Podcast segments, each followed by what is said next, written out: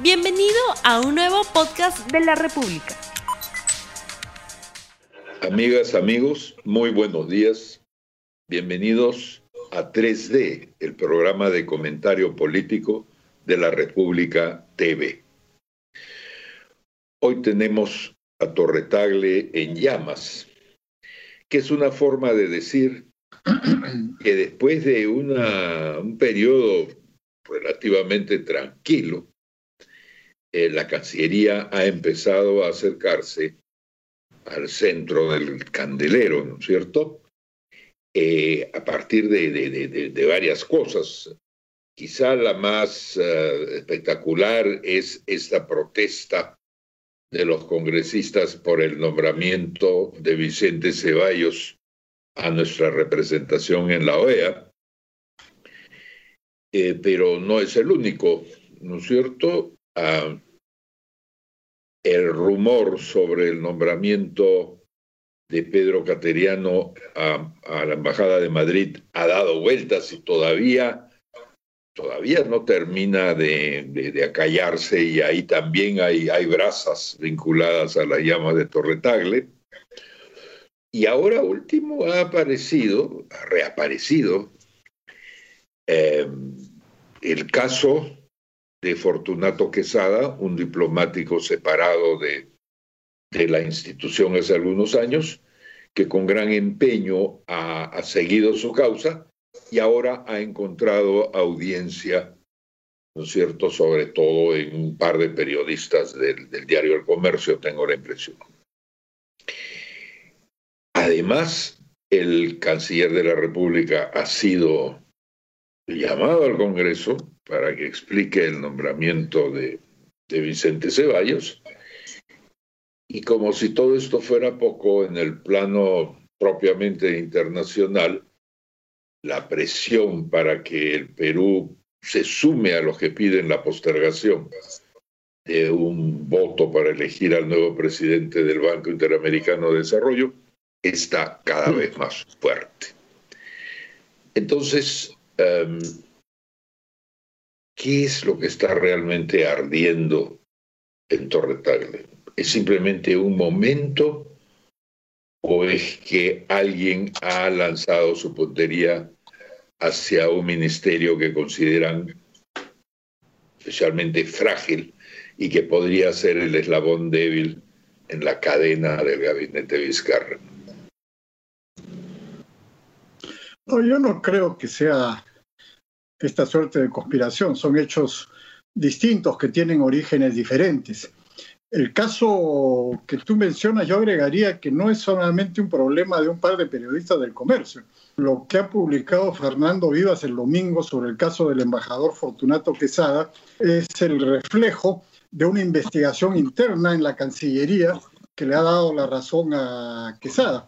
Para explicarlo en dos palabras, lo que ocurre es que el embajador Fortunato Quesada era eh, encargado del protocolo en el gobierno de Pedro Pablo Kuczynski, en Palacio de Gobierno. Y según la versión de Quesada, en la Cancillería le pedían que sea una suerte de espía de eh, una suerte de espía de eh, la Cancillería en Palacio, que les pase la información. Y él se negó a eso y, prefirió ser leal a PPK, con lo cual se ganó la animadversión del entonces canciller Luna y de varios otros funcionarios como eh, Popolicio, De Cela y Bosa. Esa es la versión de eh, Quesada.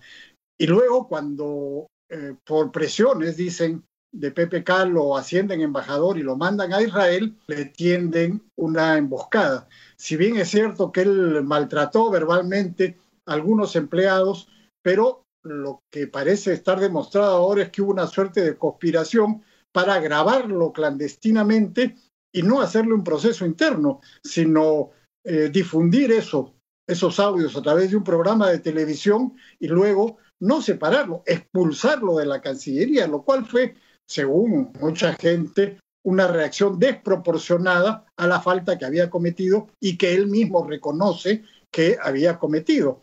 Eh, pero después la tesis de Quesada, que parece ser demostrada ahora, es que el segundo de la embajada, que es el que organiza las grabaciones, Rubín, eh, estaba en connivencia con gente de la Cancillería acá en Lima para hacer esta maniobra. ¿Cómo ha explotado todo? Cuando a Rubín lo sancionan y lo consideran el chivo expiatorio de este caso y entonces él habla y dice, no es verdad que yo lo hice solo, yo estuve coordinando con eh, Popolicio, con Decela, con Bosa, eh, y además el empleado de la Cancillería que había grabado a Quesada también graba a Rubín. Y entonces ahí hay más o menos evidencias de que eh, en efecto había una eh, conspiración contra Quesada, que con, como dice, con una gran interés ha seguido peleando durante todo este tiempo hasta demostrar, todo indica que es así, que su tesis es cierta. Entonces eso, por supuesto, provoca un gran revuelo en la Cancillería porque los implicados, eh, Luna está de embajador peruano en la UNESCO, en París, eh, y todos los demás siguen teniendo, eh, Popolicio está en Nueva York, en Naciones Unidas, Bosa estaba en el lugar de que, le han dado ahora a Ceballos y lo han mandado ahora como embajador en Bolivia, en fin. Entonces, esto es un tremendo terremoto en la Cancillería, ¿no? Y no creo que tenga que ver con los otros casos que tú mencionas, que me parece que están originados por diversos eh, eventos, ¿no? A ver, iría de uno en uno. Yo, en el caso de, Fortunato Quesada, yo lo recojo el tema en mi columna ahora como un ejemplo de lo que es el maltrato del indebido, del debido proceso en el Perú, como está ocurriendo con Alberto Pascofón, en el cual los procesos se hacen tan mal y aquí lo que no hay es que la investigación que correspondía a Fortunato Quesada se envuelve en un indebido proceso, está lleno de intrigas y eso compromete a dos cancilleres y a funcionarios de alto nivel en la Cancillería, que además alcanza un tema político, que fue la, la, relación que se quebró entre Pedro Pablo Kuczynski y Ricardo Luna, que eran dos viejísimos antiguos desde Princeton y que se malogra al final del, del gobierno cuando Luna no quiere llamar a la, a la OEA para que este, dé cuenta de lo que estaba pasando en el Perú y entonces al final este, lo sacan a Pedro Pablo Kuczynski y Luna acaba de embajador en, UNESCO. Ese es un tema, pero ahí lo que me preocupa es el tema del debido proceso, que no se está siguiendo en el caso de Fortunato este, Quesada.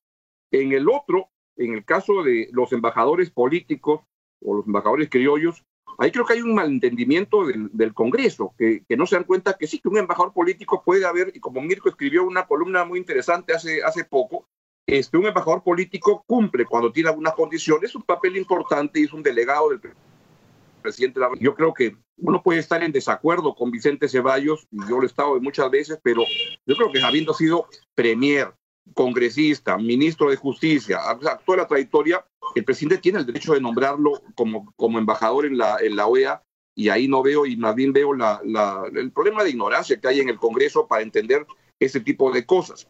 Y con Cateriano mi entendimiento es que él no ha, este, que está ahí el, rumor, pero que él no ha estado interesado o que siempre, o que él no ha estado al, como parte de esta idea de, nombrarlo.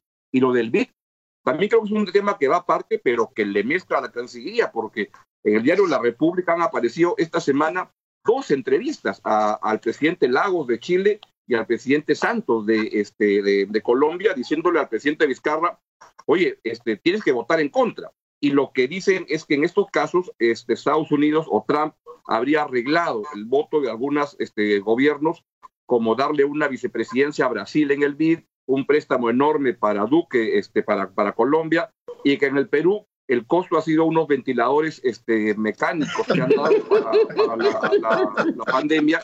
Entonces, Vizcarra se ha matriculado con mucha ignorancia de lo que es el mundo internacional y de la importancia de un voto en el cual no se puede romper lo que es el pacto fundacional del, Banco Interamericano. Y la Cancillería no puede seguir mirando al techo cuando le preguntan al canciller y tiene que hablar con claridad de que no pueden romperse el pacto y que un latinoamericano es lo que corresponde a la presidencia del BID. Vizcarra es barato, entonces, lo que está diciendo.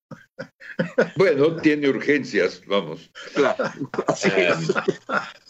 ¿No es cierto? El, que reciba el, ventilador va a estar muy agradecido. Eso, es verdad. Y, votaría por, el, cubano. Yo quisiera volver al, tema de, Fortunato Quesada. Yo acepto toda, toda la versión completas, ¿no es cierto? Cómo lo grabaron, cómo se investigó y todo eso. Pero de todas maneras, a mí me quedan, me quedan un par de preguntas, ¿no es cierto? Eh, la primera es, ¿cuál era la necesidad de montar, es así, reconocerás, una conspiración, ¿no es cierto?, en Tel Aviv para disponer de un embajador que, había perdido acceso a, su, a su fuente de poder, evidentemente, que ya no era un jefe de protocolo, que ha sido enviado a una embajada que en el escalafón peruano pues no es de las más de las más importantes, ¿no es cierto? ¿Qué necesidad había de arriesgarse y de montar todo eso? ¿No es cierto? No lo digo necesariamente para decir no ha sucedido, sino para preguntar por qué ha sucedido. Ahí da la impresión de que hay un objetivo más fuerte que simplemente que le, ¿no es cierto?, que tenían pica o que se pelearon con él cuando, cuando pisaba fuerte en Palacio de Gobierno. Algo más hay ahí y supongo que tarde o temprano lo sabremos. Y no necesariamente, ¿no? ¿Qué cosa? ¿Que no tienen nada que hacer en las tardes de dos a ocho? Que nunca lo sabremos. A grabarse no, unos a otros. No. No, el punto es que se creen impunes, pues, como, como ocurre en el Perú. Okay. O sea, se hacen cosas, por, se toman represalias eh, creyendo que no va a pasar nada. Por eso, pero ¿para qué? Es muy difícil, eh, es muy difícil que pasen. Y, y además de lo que mencionaba eh, Augusto respecto a la pelea entre PPK y Luna, hay que recordar que esta pelea empieza antes, en julio, eh, cuando ocurre el incidente con la Embajada de Francia, el 14 de julio, que es el día de la Embajada de Francia, que Luna eh, porque había habido el rumor de que Humala se iba a asilar en la Embajada de Francia, entonces rodean la Embajada de Francia y hay un incidente con los franceses. Y Luna ordena que no, que no vaya nadie. Y PPK va. PPK, que vivía un poco en las nubes, no sabía de esto, va a la embajada y se produce un incidente ahí y le echan la culpa también a Quesada eh, de, de, no haber eh, impedido que vaya PPK a la embajada el 14 de julio del 2017 es esto. Entonces, eh, esta pelea eh, de, de, Quesada con la gente de la Cancillería tenía eh, sus antecedentes, ¿no? Y todo indica que ha sido una represalia creyendo que iban a quedar impunes y, y de hecho hubieran quedado impunes si es que no hubiera habido esta persistencia, esta tenacidad de Quesada y su abogado Enrique Gersi de, de proseguir con el caso, ¿no? Lo más probable es que hubiera quedado en nada si es que el hombre se quedaba tranquilo, creo yo, ¿no?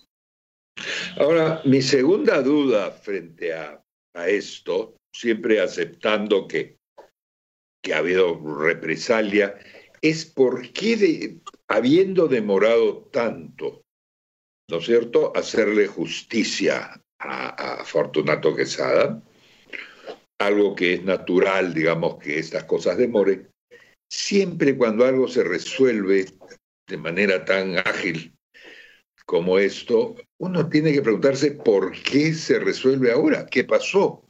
Es el ingreso de, de, de, de al escenario, lo cual los ha acelerado. Eh, estamos hablando de una causa, la de Fortunato Quesada, con la cual he estado en contacto, él me ha ido informando de, de la marcha de sus asuntos, soy amigo de él una causa que tiene años, años de años. Otra vez hay que preguntarse, así como, así como cherché la fam, digamos, es en el Perú hay que decir, ¿por qué ahora? El reportaje de, de, de, de Fernando Vivas es bien, además se llama Fernando Vivas sabroso, es bien sabroso, porque está este, bien, bien, este, este, entra al detalle. Y el problema es el que Fernando decía, que el segundo en la embajada, que era parte del complot y que sigue en, en, en, en Tel Aviv, este, ahora lo quieren a él agarrar de chivo expiatorio y él dice, un claro. de esto estaban al tanto Popolicio, Luna, este, todo, y Bosa. O sea, todos estaban metidos en la Cancillería y no me vengan a mí a, meter solo como el, de la parte de la intriga y ahí sueltan los, los, los chats donde sale, creo que es vos el que dice, hay que colgarlo, pero para acabar de colgarlo hay que mandar a la prensa, este, a, Panorama, creo, lo, la, los audios y la información. El debido proceso, la pues. Cancillería debió haber, haber este, este, establecido, esto no era debido en debido proceso. Yo creo que ahí entramos en el terreno de que la Cancillería especialmente, pero casi como en, en cualquier lado, las bajas pasiones pues se desatan y los llevan a cometer errores. La piconería, ¿por qué Pedro Pablo Kuczynski favorecía a Fortunato Quesada, que era este hijo de, de, su papá, Fortunato Quesada, que fueron miembros en el gabinete de Fernando Belaún del año este, 80, y etcétera, y etcétera. Pero esos pleitos, especialmente en Cancillería, este, son importantes y llevan a estos errores y pataletas. Claro, lo que pasa es que pues lo, lo, que pregunta Mirko, ¿por qué está ahí ahora? La, la razón es esa, porque toman como chivo expiatorio a Rubín y lo sancionan seis meses de suspensión, creo, que es lo que dice Vivas en su reportaje. Entonces, ahí donde este hombre habla y dice, oye, ¿por qué me cae a mí? Si yo he sido parte de esto con fulano, mengano y sultano. Eh, y ojo, todavía no ha sido reivindicado Quesada, o sea, todavía la sanción que le dieron fue fortísima, lo expulsaron, lo votaron, eh, eh, no, no, no lo suspendieron, no lo, no lo pasaron a retiro, no, lo votaron, lo expulsaron de la, eh, del servicio diplomático. Entonces, no ha sido repuesto todavía, hasta donde se conoce. Todavía no ha sido eh, reparado el error, digamos. Entonces, bueno, lamentablemente esto eh, desprestigia a una de las instituciones paradójicamente más prestigiosas que tiene el Perú, una de las pocas, que es la Cancillería, que siempre ha funcionado más o menos ordenadamente y con estándares superiores a los del resto del Estado. Eso, esto es eh, lamentable que haya Bueno, pasando, pasando otro tema con el poco tiempo que nos queda, el que, que parece que no va a ser no reinstalado, sino instalado en la actividad diplomática es Pedro Cateriano, ¿no es cierto? El, el rumor de que iba de embajador a Madrid eh, parecía 100% trucho. Sin embargo, eh, yo he recogido una versión según la cual el embajador eh, peruano en Madrid, el, embajador Claudio de la Puente, en un momento cuenta que el canciller Mario López que ha estado pasando piola en este programa, de paso se ha dicho, que, el canciller, por que el canciller Mario López le había avisado que se prepare, que vaya eh, juntando sus cacharpas para regresar a Lima en el mes de septiembre. Y que él ya estaba con el, con el ánimo para irse. Y que esto era porque Pedro Cateriano llegaba a la embajada. Cuando ya se había hecho el ánimo de la puente, llegó una nueva llamada de, Mario López para decirle que ya no, que las presiones que lo habían obligado a reemplazarlo, a de la puente, ya se habían calmado y que ya no, ya no era necesario que se fuera. Con lo cual tendríamos una situación en la cual las presiones, el único que puede aplicar presiones realmente a un canciller es el presidente de la República, que las presiones eran de, Vizcarra sobre López, ¿no es cierto?, para el nombramiento de, de Cateriano, y que apenas vio que el otro nombramiento, el nombramiento de Vicente Ceballos, le iba, le estaba ya empezando a crear problemas, retrocedió, ¿no es cierto? Le quitó la soga del cuello a De la Puente y dejó a, dejó a Cateriano simplemente en la calle. El problema con esta versión es que Cateriano dice que nunca ha sido contactado, nunca le han ofrecido, nunca ha conversado ¿no es cierto?, sobre la posibilidad de una embajada en Madrid. Que le gustaría, pero que no, no, no ha habido nada. Entonces, ¿quién tiene la razón? ¿Y qué cosa pasó ahí? de repente el presidente Vizcarra, El presidente Vizcarra de repente cree, no sé, cuando eres, eres, ministro, Fernando, deja de ser ministro, tú que has sido ministro, y te dejan el carro, el chofer, la seguridad por, por, por seis meses, ¿no? Este, o algo así. De repente el presidente Vizcarra cree que te dejan el carro, el chofer, seguridad y tu embajada. Este, el primer ministro, que viene con, con una yapa añadida. Y era cosa yo coincido ahí con que, con que eh, en el caso de Ceballos, yo creo que está muy mal que lo nombren, pero que el presidente tiene la potestad de hacerlo, ¿no? Como la tendría también en el caso de Cateriano. Eh, no creo que sería lo más adecuado, pero puede hacerlo. Y, no tiene sentido, por ejemplo, una interpelación al canciller por eso, ¿no? Porque es una potestad presidencial. Bueno, en ese tono institucionalista eh, despedimos este programa hasta el próximo viernes. Muchas gracias por habernos acompañado y no dejen de difundir el programa entre sus amistades. Estoy seguro que sus amigos diplomáticos que no lo han visto agradecerán mucho el acceso. Y ahí nos vemos. Muchas gracias. No olvides suscribirte para que sigas escuchando más episodios de este podcast.